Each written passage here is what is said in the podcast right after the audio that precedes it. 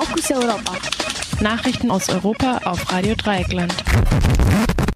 Heute ist der 3.12.2018. Das sind die Fokus Europa Nachrichten auf Radio Dreieckland. Zunächst der Überblick. Nach neuen Protesten, Macron weist Regierung an, mit Gelbwesten und Opposition zu reden. Widerstand gegen EU-Digitalsteuer wächst. Rechtsradikale Partei erzielt in Andalusien erstmals zweistelliges Ergebnis. Verzweifelte Lage in australischem Flüchtlingslager auf Nauru. Nach Protesten in ganz Frankreich und Straßenschlachten rund um den Arc de Triomphe in Paris hat nun Präsident Emmanuel Macron seinen Premierminister Edouard Philippe angewiesen, Gespräche zu führen. Die Gespräche sollen heute beginnen. An ihnen sollen neben VertreterInnen der Protestierenden auch die Vorsitzenden der im Parlament vertretenen Parteien und die Bürgermeisterin von Paris teilnehmen. Nach Schätzung des Innenministeriums beteiligen sich am Samstag, beteiligten sich am Samstag über 130.000 Menschen an den Protesten.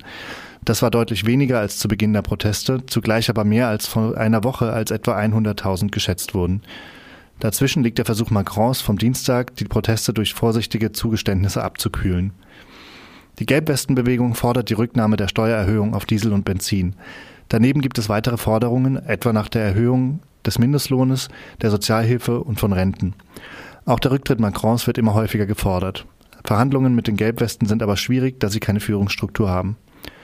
Neben Gesprächsbereitschaft setzt Macron auch auf Härte. Innenminister, den Innenminister forderte er auf, über eine Anpassung des Polizeiaufgebots nachzudenken.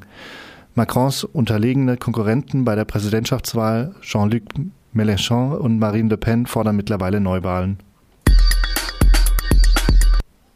Mittlerweile hat sich auch die britische Regierung den Gegnerinnen der Digitalsteuer in der EU angeschlossen. Die Kommission plant eine Umsatzsteuer von drei Prozent für größere Digitalfirmen und Online-Werbung mit höheren Umsätzen.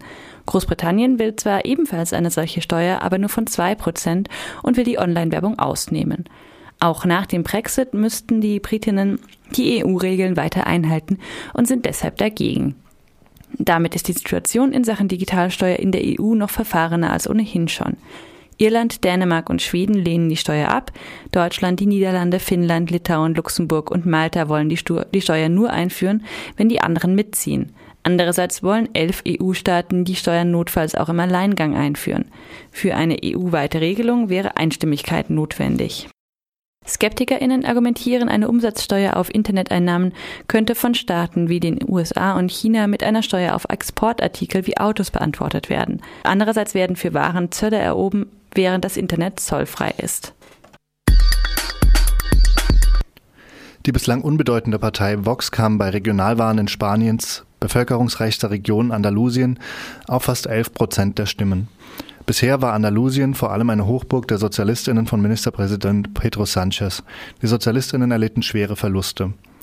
Die Vox möchte das föderale System Spaniens durch einen starken Zentralstaat ersetzen. Außerdem tritt die Vox für ein Abtreibungsverbot ein. In letzter Zeit hat sie auch fremdenfeindliche Standpunkte übernommen.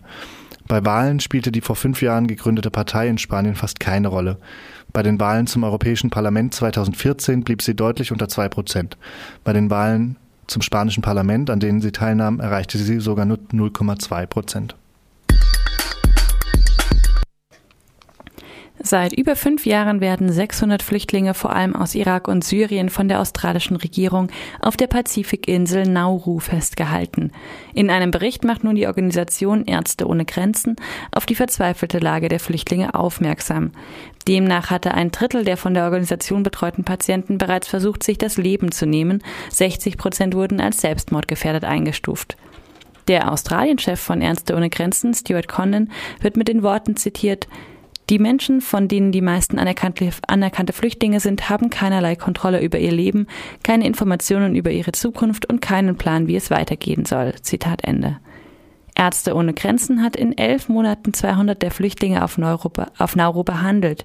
Im Oktober musste die Organisation auf Druck der australischen Regierung Nauru binnen 24 Stunden verlassen. Auch in Australien mehrt sich die Kritik an der Flüchtlingspolitik von Ministerpräsident Scott Morrison von den Liberalen und seinen AmtsvorgängerInnen. Verschiedene Abgeordnete, auf deren Unterstützung Morrison angewiesen ist, fordern wenigstens, die Kinder von Nauru zu holen.